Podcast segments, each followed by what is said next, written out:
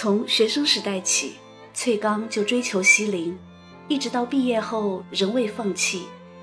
每次见到西林，翠刚都红着脸，只能微笑，却说不出一句完整的话。莫名我就喜欢你，深深的爱上你，没有理由，没有原因。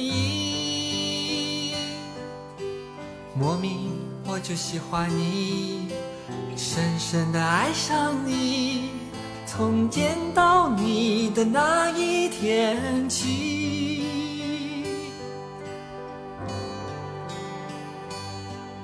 你知道我在等你吗？刘翠刚，辽宁昌图人。九一八事变爆发时，一心报国的他偷偷离开父母，只身南下，考入位于杭州笕桥的中央航校。在笕桥航校受训期间。刘翠刚努力学习，刻苦训练，飞行技术名列前茅。他尤其擅长射击技术，百发百中，颇受战友的称赞和上级的看重。许西林出生杭州，家境优越，她文雅秀美，气质脱俗。自学生时代起，身边就不乏追求者，有人曾写出一百六十封情书。却仍得不到许小姐只言片语的回复。受过高等教育的许西林，才十八岁便出任临平正立小学校长。笕桥航校的学生周末放假常去杭州游玩，星期日则搭乘火车返回笕桥，而许西林每周也往返于工作地临平和家乡杭州之间。就这样。笕桥航校的学生刘翠刚在火车上邂逅了十八岁的女校长许西林。刘翠刚是骄傲而自信的，但在遇见许西林的那一刻，胸口的悸动和狂喜让这个年轻人尝到了钟情的滋味儿。之后，性格率直的刘翠刚便将自己那颗炽热的真心毫无保留的奉上。他给许锡林写了第一封情书：“初遇成战，或睹芳姿，娟秀温雅，令人堪目，且似与曾相识者。车至笕桥，匆促而别，然未识谁家闺秀。如是风姿，亦不复见。耿耿此心，望断双眸。”作为一个受过良好教育的大家闺秀，许西林是矜持的。一开始，她并不理会刘翠刚，但刘翠刚毫不气馁，坚持用自己的暴风方式表达着爱意。一封封热烈又直接的情书，如雪片纷飞至许西林的手中，热情、恳求、渴望、落寞，近一年的时间里。刘翠刚写了一百多封真情洋溢的书信，字里行间都跳动着他那颗火热的心。他的爱那么热烈又执着，为了见心上人，他甚至每天都到许西林家的上空低空飞行。这种撩妹方式，首先打动了未来丈母娘。徐母对女儿说：“一定是那位姓刘的年轻人。”飞得这样低，好猛好险！他还伸出头来跟我打招呼，又做特技给我看，电线震得抖动。我看现在通行男女交往，你就和他通信做个朋友吧。这年轻人太执着了。刘翠刚曾在给许西林的信中讲过一个不知从哪里听来的段子。日韩合并时，韩国的仁人志士站出来抗日，被杀者不计其数。有好几名日本军官要对一位韩国学生不利，斗问道：“日本人好不好啊？”谁知那学生毫不畏惧，破口大骂他们。日本军人说：“如果韩国人都像你一样，我们怎么可能在这里？”刘翠刚被这种爱国主义的故事深深触动。一九三四年二月一日，刘翠刚从笕桥航校毕业，如愿成为一名战斗飞行员。成为飞行员的第一天，他便接到出征命令。他很紧张，第一个想到的仍然是许锡林。他奔波一夜，在一家文具店买到一支钢笔作为临别礼物。临走前，他仍觉得不放心，赶紧利用最后五分钟，潦草地写下一张字条：“别已，西林，我马上就要到南昌去，这里有一支钢笔和一只小飞机，赠送给你做个纪念吧。希望你无论如何都要把它收下。”不然的话，我心里要更难过的。另外一个，那是我的领巾，我每天飞行时都要围它的。请你有闲暇的时候，在上面写几个字，彼此做个纪念。若能在那上面用线织上点东西，那是我更喜欢的了。我是不愿离你而他去的，可是命令突然间的来。我想，这也不过是暂时的离别罢了。同行者四人，至于详情，让我到那里再来写信告诉你吧。因为太忙了，所以这样的草率，请你多多原谅。东西无论如何要你收下，你如不收的话，我心里更难过的。你要收下，就算可怜我了，因为怕你假期内不回学校。所以，我的勤务兵今天给你送来，祝你快乐，刘翠刚敬书。任务结束后，刘翠刚回到基地，意外的收到许锡林寄来的包裹，打开纸包装一看，是一条领巾，许锡林为他亲手织的领巾，上面还绣着“壮志凌霄”四个字。字旁还有一个小小的降落伞图案。刘翠刚约许锡林隔周周日上午九点在湖滨的西园茶楼见面。许小姐终于答应了，她心意已定，要跟这个男子在一起，即使赴汤蹈火，亦在所不辞。两人正式交往后，翠刚喜欢带着西林。与自己生死之交的同学、好兄弟们一起去西湖泛舟，去市区看电影，吃西湖边上的小馆子打牙祭。某个周日，翠刚邀请西林一起去西湖湖心亭小岛上打野鸭。那天陪同一起去的还有龚副官。他们来到雅致的西林映社里乘凉。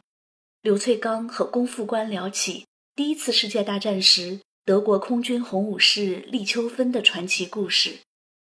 龚副官对刘翠刚比出大拇指，说道：“中日要是打起来，刘队副，你必然是中国的红武士，你也会被立铜像，受人敬仰。”刘翠刚笑着说：“国家多灾多难，我只求尽心尽力。倘遇到敌机，我一定把他们打得落花流水。”我不要什么铜像，不过是为国家尽一份责任罢了。西林带翠刚见自己的父亲，许父见过翠刚后，把女儿叫到酒案前。西林有点紧张，他知道父亲要说重要的事，他的人生大事。父亲看着女儿，感慨万千，人生是他自己的。一直以来，西林是那样成熟稳重，不用他操心。况且时代不同了，现在讲求的是自由交往。最后，父亲对女儿慎重质问：“他的职业太危险了，他一个空军飞行员，你……”西林笑了，拿筷子往父亲的酒杯里沾了酒，在桌面上一个字一个字的写下。生死有命，富贵在天。一九三五年夏天，这对有情人决定结婚。当时有规定，飞行员不满二十八岁不准结婚，而刘翠刚生于一九一三年，才二十二岁。然而，飞行员的职业是今朝有酒今朝醉，谁也不能保证一旦飞上天去还能不能活着回来。所以，尽管有规定，飞行员们私下都有默契，有福要早点享，尽可能让人生完整。愿意为国舍身，并不代表把一切权利都交给国家。同学们为翠刚和西林出谋划策，建议他们不发喜帖，不行婚礼，径自去上海度蜜月，回来后再组织小家庭。翠刚不同意这种做法，觉得太对不住新娘了。他坚持要在西林的家乡杭州举办婚礼。大队长高志航听说后，悄然离开杭州。有意回避了刘翠刚的违纪行为，于是刘翠刚和许西林穿上礼服，在杭州举办了婚礼。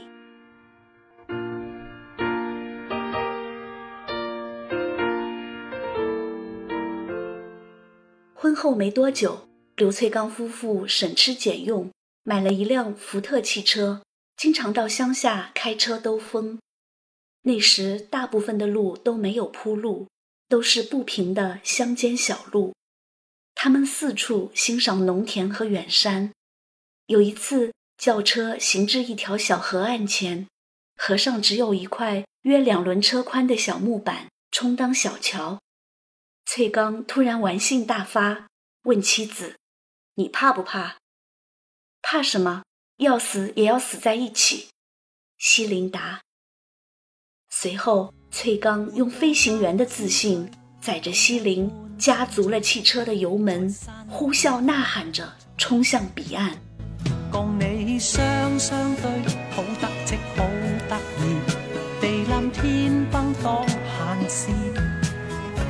就算翻风雨，只需睇到你，似见阳光千万里。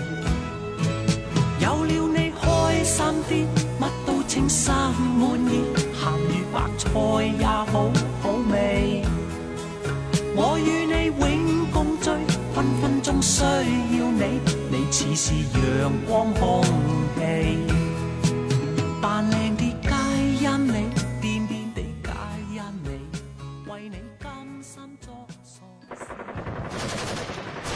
一九三七年七月七日，卢沟桥事变发生，抗战全面爆发。刘翠刚升任中国空军第五大队第二十四中队中队长，在对日空战中，刘翠刚常以寡敌众，以弱抗强，是一位叱咤风云、名震中外的中国红武士。七月底，部队频繁调动，在难得的相聚时刻，翠刚常静静地看着爱妻，西林不解。丈夫怎么老望着自己？翠刚愣愣地说道：“多看看，把你牢牢地刻在我的脑中。这场战争也许会把我们分开很长的一段时间，也许你看不到我了，也许我看不到你了。那时光，我会到梦中找你，你也会在梦中来找我吧。”其实刘翠刚心里很清楚，他随时都可能是最后一次见到心爱的人。部队要移防了，翠刚和西林依照事先约好的那样，只在屋里作别，就和平日回部队那样自然。翠刚安排在自己回部队后，妻子回娘家。八月十三日。淞沪会战爆发，正从南昌回杭州的许锡林没有想到，这天傍晚战火在上海近郊烧了起来，一场大火就要烧尽整个中国。杭州因为有中国空军机场、笕桥，也是被轰炸的目标，附近交通全都中断，烽烟弥漫。家是回不去了，西林跟着副官。辗转来到扬州，下榻一间龙蛇杂处、环境复杂的小旅店，楼下是酒馆，唱歌卖艺，堂倌的吆喝，酒客的喊叫，嘈嘈杂杂，酒气熏天。西林从没待在这样的住处，心里很是害怕。晚上，翠刚突然现身旅馆，他放心不下西林，抽身来看他。翠刚告诉西林，他有任务在身，马上要走，叫西林照顾好自己。西林觉得害怕，很想挽留翠刚，但她知道丈夫现在是国家的。此刻，她得和丈夫共赴国难。八月十四日，刘翠刚率领机群升空迎战。这一天后来被定为空军节。短短一个多月，刘翠刚击落敌机十架，击伤二架，并且他是第一位击落日本九六式战斗机的飞行员。由于战绩傲人，刘翠刚与高志航。岳以晴、李桂丹一并被誉为中国空军的四大金刚。战斗间隙，翠刚写下了一封信给西林：“假如我要是为国牺牲、杀身成仁的话，那是尽了我的天职。您时时刻刻要用您最聪慧的脑子与理智，不要愚笨，不要为我牺牲一切。”您应当创造新生命。我只希望您在人生的旅途中，永远记着遇着了我这么一个人。我的灵，我是永远爱您的。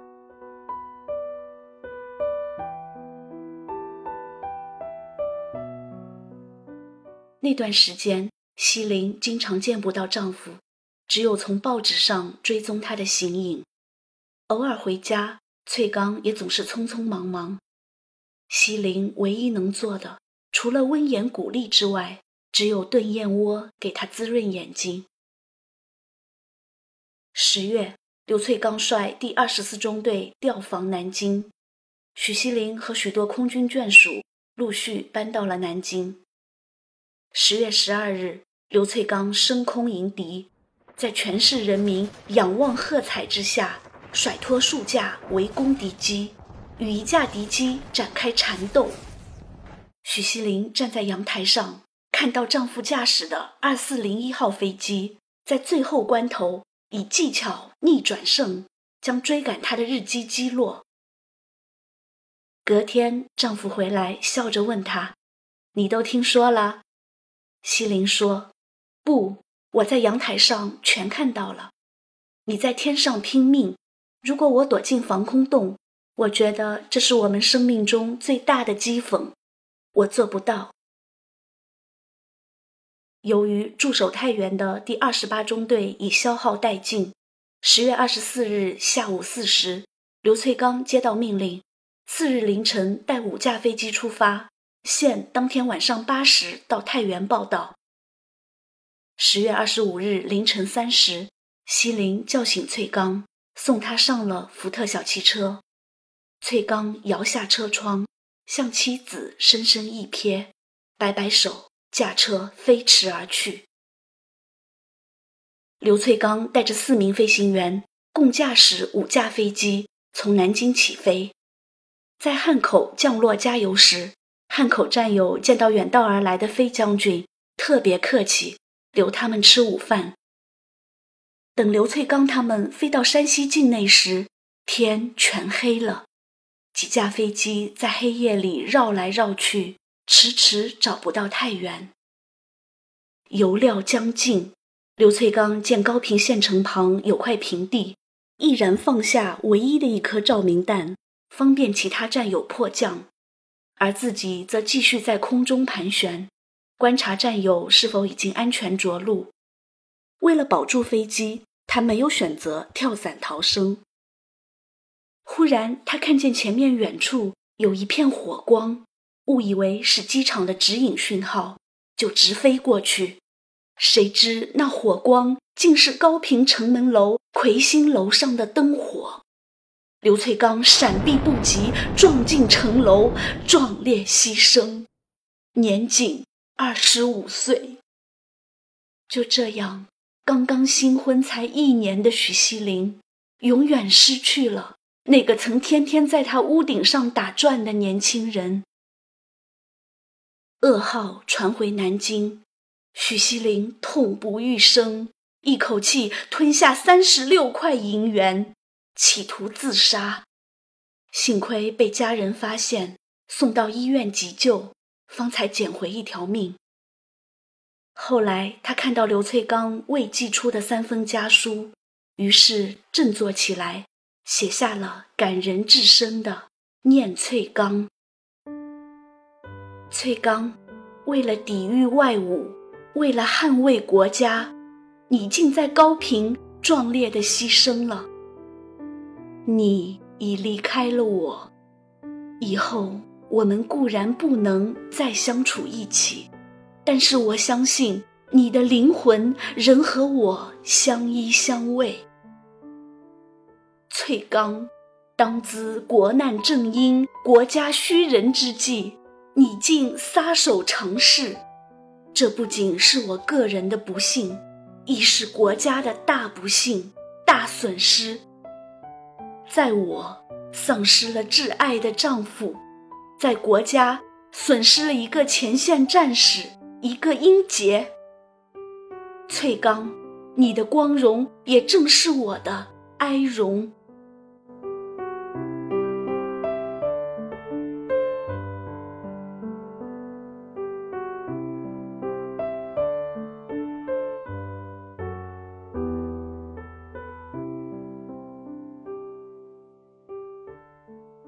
中央航校为纪念刘翠刚的功勋，在昆明成立翠刚小学，任命许锡林为校长。一九九零年五月二十日，在魁别半个世纪之后，七十六岁的许锡林在亲友扶持下，跨越海峡，跋涉千里，来到南京王家湾航空烈士公墓，在刘翠刚的墓前献上他亲手所书的。唐代王昌龄的《出塞曲条幅》：“秦时明月汉时关，万里长征人未还。但使龙城飞将在，不教胡马度阴山。”莫名我就喜欢你，深深的爱上你，没有理由，有原因。莫名我就喜欢你，深深的爱上你，从见到你的那一天起。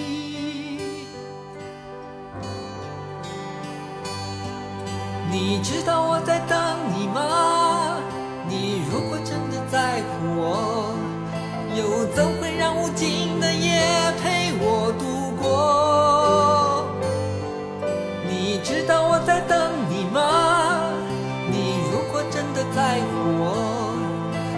怎会让我画的手在风